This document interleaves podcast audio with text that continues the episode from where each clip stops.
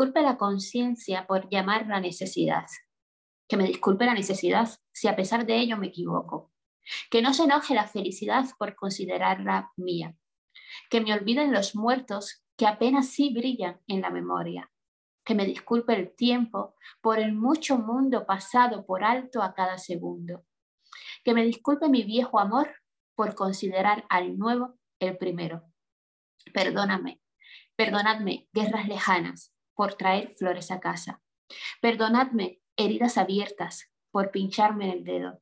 Que me disculpen los que claman desde el abismo el disco de un minué, minué. que me disculpe la gente en las estaciones por el sueño a las 5 de la mañana. Perdóname, esperanza acosada, por reírme a veces. Perdóname, perdonadme, desiertos, por no correr con una cuchara de agua. Y tú, gavilán, hace años el mismo, en esta misma jaula, inmóvil, mirando fijamente el mismo punto siempre. Absuélveme, aunque fueras un ave disecada. Que me disculpe el árbol talado por las cuatro patas de la mesa. Que me disculpen las grandes preguntas por las pequeñas respuestas. ¿Verdad? No me prestes demasiada atención. Solemnidad, sé magnánima conmigo. Soporta, misterio de la existencia, que arranque hilos de tu cola. No me acuses, alma, de poseerte pocas veces. Que me perdone todo por no haber por no poder estar en todas partes. Que me perdonen todos por no saber ser cada uno de ellos, cada una de ellas. Sé que mientras viva nada me justifica porque yo misma me lo impido. Habla, no me tomes a mal que tome prestadas palabras patéticas y que me esfuerce después para que parezcan ligeras. Hola Carnes, hola Isis de Batilla, hola Iluz Asimborska, que mal lo digo, pero es que me parece muy difícil su apellido. Y el nombre aún más. Bueno, es que lo de hablar polaco lo tenemos en nuestra lista de, tareas pendientes. Pero... En propósito de año nuevo.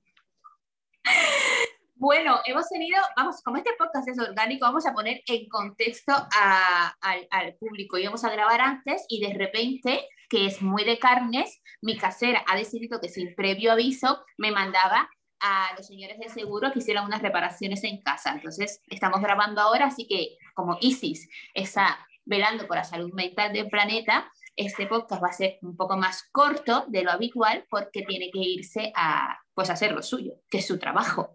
Isis, hoy traemos un temazo, ¿vale?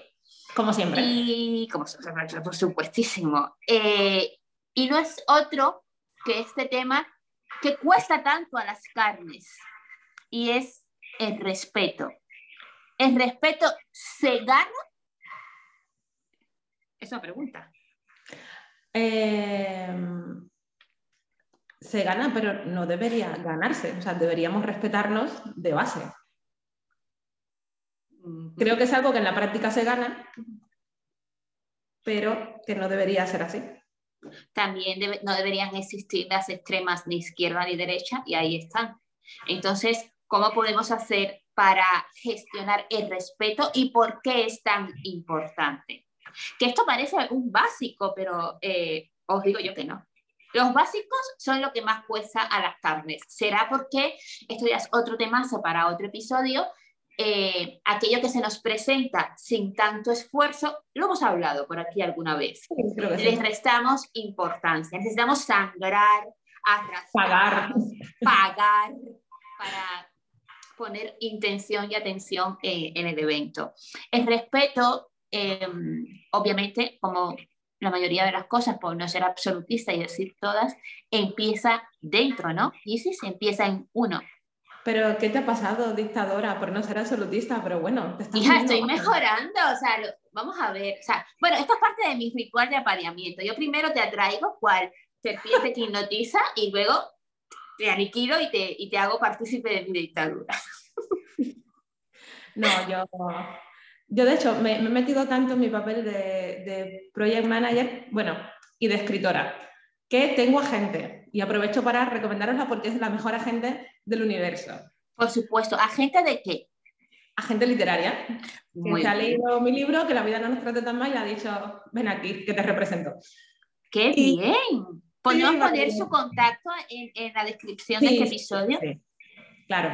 Se llama eh, Lina, Lina Álvarez, de La Galatea, agencia literaria. Y, y mola mucho. Entonces, eh, tengo ya como mi, mi, propia página en su, en su web, en la sección de autores. Y me he puesto lo de Project Manager de Dictadora porque me encanta. Obvio, o sea, que es un puesto. que sí, que me gusta el vermú de grifo y los bares con barra de aluminio. Muy cliché, lo sé, pero es que es verdad, me encanta el vermú. Y, y, por favor, méteme ahí, Lina, lo de Project Manager de, Project Manager de Dictadora porque porque me gusta. Entonces, por favor, no me dejes tirada, no me vengas ahora de, bueno, la mayoría no. Bueno, vale, vale, vale. Eh, aquí un respeto por tu puesto de trabajo y aprovecho para, para, decir que ya tu puesto de trabajo per se impone respeto. Porque yo leo Project Manager de dictadora y digo, wow, mm, respeto.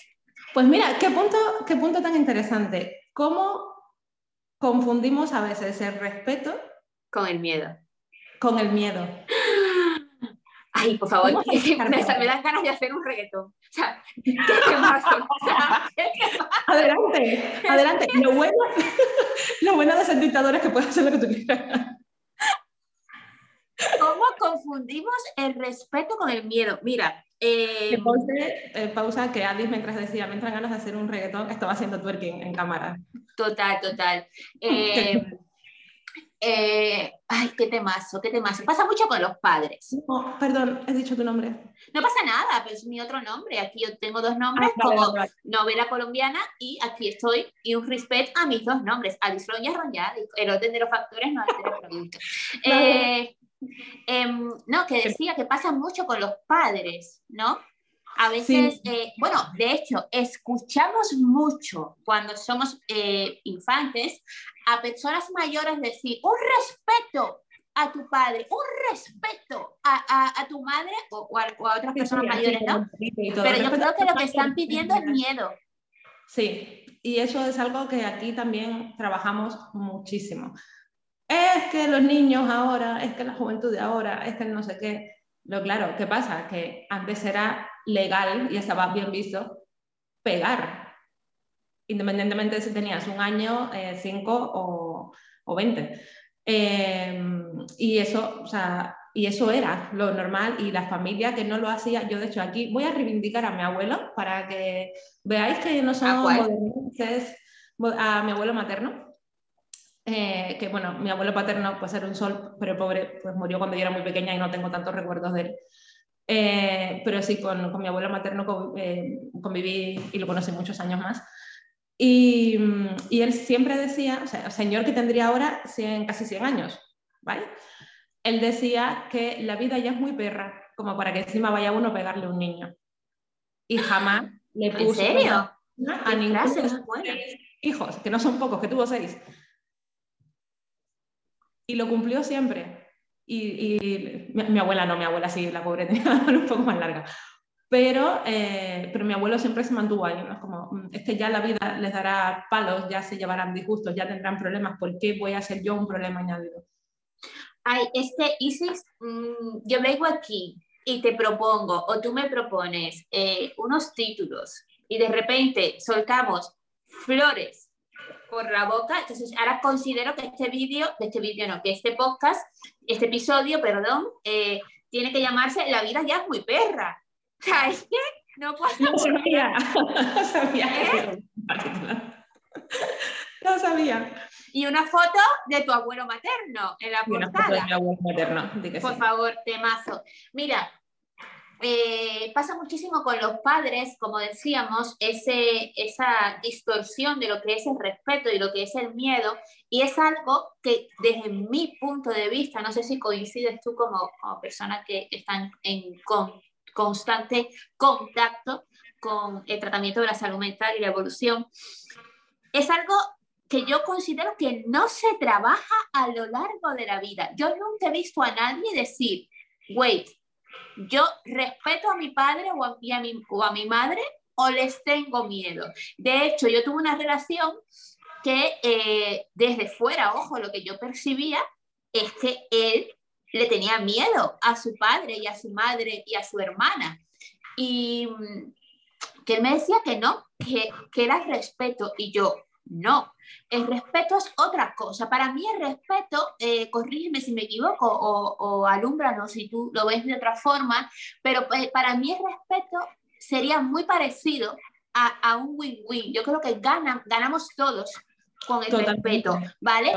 Sin embargo, claro, entonces yo lo analizaba bajo esa óptica y yo decía, aquí no hay respeto porque tú estás perdiendo e incluso ellos también pierden por el desconocimiento absoluto del impacto negativo que tienen en tu persona. Y aquí voy a poner otro ejemplo de una de mis mejores amigas. Una de mis mejores amigas tiene una relación mm, insana con su madre y es insana porque es una relación donde la religión está muy presente. Su madre pertenece eh, y practica eh, una religión y, eh, claro, ella, su madre vive bajo esos dogmas de la religión y son bastante incompatibles con lo que es la actualidad, quiero decir, que ya no es que esté bien ni mal, son incompatibles con lo que viene siendo el ahora. Y eh, claro, y mi amiga, primero que no ha podido librarse de todo el sufrimiento y el dolor de, de lo que han sido sus treinta y tantos años con su madre, ¿no? Y sobre todo que hoy en día, claro, viene con esa mochila cargada de, de, de, miedos, ¿vale? De ese miedo, porque al final no deja de ser miedo. Em, ojo, es que me estoy emocionando porque le cuesta un montón, Isis, le cuesta mucho y miedo es una palabra que tiene un peso muy grande, o sea, la propia palabra miedo nos da miedo. Entonces, se dificulta muchísimo el atravesar una situación en la que sentimos miedo siquiera de comenzarla. Mira, eh, cuando, vamos, que estoy totalmente de acuerdo contigo y, me gusta esa definición de respeto como un win-win. Eh, aquí trabajamos mucho los miedos pequeños. Es decir, eh, como tu ex, ¿le tienes miedo a tu padre? No, yo para nada. Entonces hacemos preguntas mucho más concretas. ¿Alguna vez has dejado de decirle algo a tu padre porque no sabías cómo ibas a reaccionar? Me encanta. Sí, no. ¿Harías eso con un amigo con el que tengas muchísima confianza? Se responde solo, ¿eh? no, yo con mi amigo hablo de todo. Perfecto, ¿por qué no puedes hablar de todo con tu padre? Y a veces las respuestas son, no lo sé, nunca lo he pensado, muy sintomático todo. O mm, pueden ser cosas a veces un poco más eh, iba a decir razonables, no sé si es la palabra, pero bueno, comprensibles, ¿no? Como, mira, a lo mejor es que mi padre es de otra generación, tiene unas ideas muy antiguas sobre este y este tema, mm, no, sé qué, no sé qué le parece y bueno, a lo mejor no es un tema que necesite tocar con él. Bueno, eso puede encajarse de otra manera, ¿no? Pero el punto en el que no sabes por qué no dices algo, en el que mm, sabes que el decirlo puede desencadenar alguna reacción violenta, incómoda, ese punto es, mm, es muy representativo de que algo no precisamente bueno está pasando en esa relación. Eh, escribimos un artículo, creo que hace a lo mejor un par de meses, si mal no recuerdo, eh, sobre el, a mí me han pegado y no tengo traumas. Mira, perdona, tienes traumas, de verdad, claro que sí, los tienes porque pegarle a alguien es un acto de violencia injustificada, es un abuso de poder de una persona mayor que tú, con más autoridad que tú, de la que seguramente dependas para muchas o todas tus cosas, y no estás en una situación de igualdad ante esa agresión. ¿Te refieres a pegar a, un niño? Sí. Sí, sí, que es totalmente distinto a cuando tú te pegas con tus compañeros en el colegio, que tampoco está bien, aprovecho para recordarlo, pero no deja de ser algo más entre iguales. En adultos pegando a niños hay un desequilibrio importante de poder y eso no se puede ignorar. Una de las pruebas está en que, mm, mira que puedo tener conflictos con gente, pero no lo soluciona a golpes. Es decir, cuando tenemos 30 años, nuestra primera respuesta cuando alguien está haciendo algo que no nos interesa, cuando no nos está obedeciendo, ponte en un trabajo, le has dicho a esta persona 500 veces que haga eso. ¿Vas y le das dos guantazos? No, pues con los niños sí lo hacemos. Perdemos la paciencia, mm, dejamos de saber cómo gestionar la situación y nos sale una respuesta violenta que nos puedes, o sea, que se nos puede pasar por la cabeza cuando somos adultos con otra persona igual. ¿eh? no digo que yo nunca haya pensado, madre mía, esta persona se merece una paliza de, de piernas rotas. Pero lo gestionamos de otra manera. Cuando tenemos el poder, la autoridad, cuando ese abuso de poder es posible y lo llevamos a cabo, ahí es donde está el problema. No es que tú tengas un impulso violento de, madre mía, daría un puñetazo en la mesa o daría un guantazo. Es en el momento en el que sabes que te puedes permitir dar ese guantazo porque la otra persona no te lo va a devolver. ¿Cuándo dejamos de pegarle a los niños? Cuando son adolescentes y tenemos miedo de que nos lo devuelvan. Un amigo mío que es muy alto, le pegaron mucho de pequeño y, y echaba esa cuenta. Dice, a mí me dejaron de pegar cuando yo empecé a sacarle una cabeza a mi padre. O sea, ya mi padre me veía y, y tenía que mirar para arriba. Entonces ya dijo, uy, si este me lo devuelve, ahora ya no tengo esa ventaja que tenía antes. ¿Eso es respeto? No. Eso es abuso de poder y, por favor, carnes, vamos a ser... ¿Qué ha pasado? Nada, que se me ha quedado estupillado un poco. Ah. Por eso vamos a hacer un poco, eh, vamos, a, vamos a pensárnoslo dos veces antes de llevar a cabo algo así, porque sí deja huella, sí deja trauma. Y volviendo al hilo de las cosas eh, invisibles, no es que yo no tengo trauma, pero es que a lo mejor tú también le pegas a tu hijo porque no sabes hacer otra cosa. Ese mal ejemplo de que los problemas se solucionan a golpes es un trauma. Qué interesante. Eh, bueno, como es muy de carnes también esto de, distorsionar eh, lo que es respeto y miedo, ¿qué situaciones podemos dejar como ejemplo, Isis, a las que nos enfrentamos como personas adultas, donde no gestionamos si es miedo o, si es respeto, ¿no? Para poder ofrecerle herramientas a las carnes. Mira, yo creo que un ejercicio súper sencillo y es una frase que además escuchamos em, muchísimo, es el mm, piensa si querrías lo mismo para ti. O sea, ese ejercicio básico de empatía de, mm, y si a ti te hacen lo mismo que estás haciendo tú ahora, ¿cómo lo vivirías? ¿Como respeto o como miedo?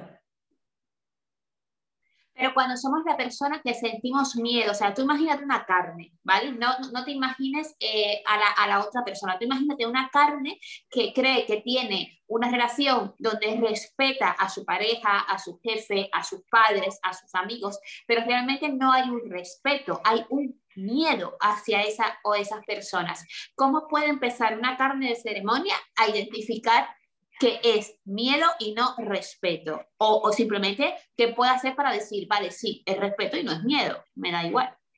Hmm, vale, bueno, como yo soy muy fan de los ejercicios eh, reflexivos, yo propongo eh, hacer como un juego mental y decir, vale, eh, por ejemplo, ay, yo quiero, quiero irme de viaje con mis amigas, pero bueno, por respeto a mi pareja, que él no se va de viaje sin mí, o mm, te montas ahí tu película, pues a lo mejor no lo hago. Yo digo, vale, vamos a jugar a que durante dos días tu pareja no existe, desaparece, lo inducen unos extraterrestres, sale de la ecuación. La primera vez que hice ese ejercicio con una paciente aquí en consulta, em, una chica, bueno, un historial de violencia de género mm, eh, o sea, que, se me aguan los ojos acordándome de ella, que sigue estando en un momento muy complicado, la pobre. Em, y tenía una parálisis de elección tan grande que ella no era capaz de tomar ninguna decisión por sí misma. Es que a veces me gustaría ir a tomar un café con mis amigas, es que a veces querría hacer no sé qué, pero bueno, es que al final no hago nada, no hago nada, no hago nada. Y yo le digo, vale, mm, ¿qué te gustaría hacer este fin de semana? Mm, no sé, ¿qué te gustaría? Mm, o sea, fui haciendo preguntas cada vez más pequeñas que llegamos al punto en que le tuve que preguntar, ¿qué te gustaría comer hoy? Esa fue la primera pregunta que fue capaz de contestar. Y contestó, es que tenemos el menú hecho para toda la semana. Dije, vale, olvídate del menú. ¿Qué te gustaría a ti comer hoy? ¿Qué te apetece? Un huevo frito. Vale, vamos a empezar por ahí. Hoy, pase lo que pase, te vas a comer un huevo frito. Vale, me encanta. La rebelión comienza por un huevo frito como título para una newsletter, un libro o, ¿sabes? Como comenzar la desescalada a tu independencia como ser humano. Me encanta. Entonces, en cuanto le digo, vale, te voy a repetir todas las preguntas de qué te gustaría hacer mm, con tu vida de aquí a seis meses, de aquí a dos días, con tu tiempo libre, y vamos a quitar a tu pareja de la ecuación. Llenamos una pizarra de cosas me gustaría hacer esto y esto y esto y esto. O sea, cuando ella lo vio reflejado, porque para eso también tenemos pizarra, porque el impacto visual es muy importante. estas son todas las cosas que tú harías si esa persona no estuviera en tu vida. ¿Eso es miedo o es respeto? O sea, sigues estando con él por respeto a los años que llevas juntos, a esa relación, por respeto al cariño que él te tiene, o no sales de ahí por miedo. O, o sigues ahí por miedo. Porque estas son todas las cosas que estarían pasando en tu vida si esa persona no existiera. O sea, hemos llegado al punto de que lo único que tú has sido capaz de contestar, quitando a esa persona la ocasión, es que hoy te comerías un huevo frito. El resto de cosas de tu vida están sujetas a la presencia de ese señor. Por lo tanto, en, absoluto es respeto, es, miedo. Y un ejemplo menos... Eh, el respeto es que tú puedas ser tú misma, que puedas tomar tus propias decisiones y obviamente se puede contar con la otra persona en función del de el, margen de vida que compartáis, ¿no? O sea, yo evidentemente respeto mm, a mi madre por encima de todas las cosas, pero no convivo con ella, con lo cual el menú semanal o las vacaciones, excepto cuando son a Cuba, pues no, o sea, son cosas que le comento, pero no son cosas que tengo que organizar con ella. Yo, por ejemplo, también respeto a mi madre, Isis, pero es una, una relación que se ha revisado y respeto sobre todo hoy a mi madre por quién es ella hoy, que es una persona que podría eh, estar diciendo todo el rato, yo soy así, esto es eso así, pero me encanta la versión de madre 2.0 que tengo hoy, por lo tanto es una relación revisada que por ende tiene mi respeto. Si yo no reviso mi relación con mi madre, jamás entonces no es respeto, será otra cosa. ¿Me entiendes? Si podemos poner ya para finalizar eh, un ejemplo menos, eh, quiero decir, todo el mundo no, no, no, hace y dedica tiempo a un autoanálisis y a extraer y aplicar. Y puede que nos esté escuchando una persona que escuche violencia, eh, no sé qué, y lo vea como súper extremo y no logre identificarlo con su vida. Entonces, un ejemplo más simple, muy parecido a, como empezaste, quizás que decías, eh, voy a pensar dos días que no tengo pareja o voy a pensar dos días, ¿no? Que no tengo padres. Em, ¿qué haría yo? ¿no? Podemos poner otro ejemplo quizás más eh, ligero.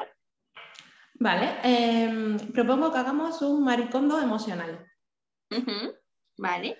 Eh, Esto le va a gustar mucho a mi amiga Kay, que es amante del orden. Pues sí, vamos a hacer un maricondo emocional. Uno de los tips de maricondo para poner orden en nuestra vida a la hora de hacer limpieza es coger entre las manos del objeto en cuestión y decir, ¿esto me hace feliz o no me hace feliz? Amo. No hay más. O sea, no es voy a tirar esto porque no lo uso o voy a... Es decir, las cosas que tenemos en nuestra vida eh, de alguna manera nos tienen que representar y esa representación tiene que ser a través del bienestar. Y sí, pero hay mucha gente, muchas carnes, no gente, muchas carnes que van a situaciones como, por ejemplo, voy a ver a mi familia todos los domingos, vamos a misa, luego a comer, luego a, a sentarnos a hablar lo mismo de siempre, el pasado, el pasado, el pasado, el pasado, el pasado, y esas personas como no han revisado la situación en sí, ni a, ni a las personas, pueden que crean que son felices en eso, pueden que crean que lo están haciendo por respeto sea, no considero yo que todas las carnes puedan decir, con, haciendo este maricón de emocional, puedan identificar si eso las representa o no, o si las hace feliz o no, porque muchas veces, esto es como el síndrome de Estocolmo emocional, o sea, muchas veces crees que estás en, en manos del amor y que estás haciendo cosas o que estás participando en cosas que te hacen felices porque tu concepto de felicidad está dañado. En ese caso, habría que eh, esperar a que esas carnes tengan su propio despertar. el despertar de las carnes, jope. El despertar de las carnes. A ver, Otro libro, no puedo soportar esto. Vale, lo apunto. Vale, vale, déjalo ahí. Yo me quedé con ganas de empezar con el de marketing de ritual de apareamiento, que ese título me sigue encantando. Ese viene, ese viene. Ese viene.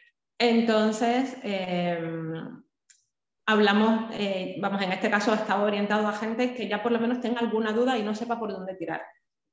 Pero mm, la gente que cree que es feliz con su vida, o a lo mejor incluso lo es, dentro de ese orden y, esa eh, continuidad ¿no? de, de los mismos acontecimientos, cuando llegue el momento de plantearse, uy, yo estoy bien así, bueno, pues aquí estaremos pero no podemos forzar a nadie a que, eh, a que lo haga. De todas maneras, yo juraría que las carnes que nos escuchan, la mayoría nos escuchan así intensas como somos, porque tienen ya ese puntito eh, de rebeldía. O a medio activar. Entonces va, va bastante orientado a ellas. Pero bueno, el caso sería ese, ¿no? De hazte un maricondo emocional. Oye, mm, esta relación ¿Me hace feliz o no? Cuando son cosas tan, tan grandes y que implican tantas cosas, evidentemente habrá que descomponerlas. ¿no? Ah, pues esta faceta sí, esta parte no. A lo mejor me gusta mucho esta pareja, pero me gusta vivir sola. O sea, no tiene por qué gustarme para convivir. A lo mejor hemos estado viviendo juntos, pero nos podríamos separar porque es verdad que estábamos mejor de novios, pero cada uno por su lado. Es decir, haz, haz todos los subniveles que necesites y quédate de cada relación, de cada parte de tu vida con las cosas que te hagas feliz.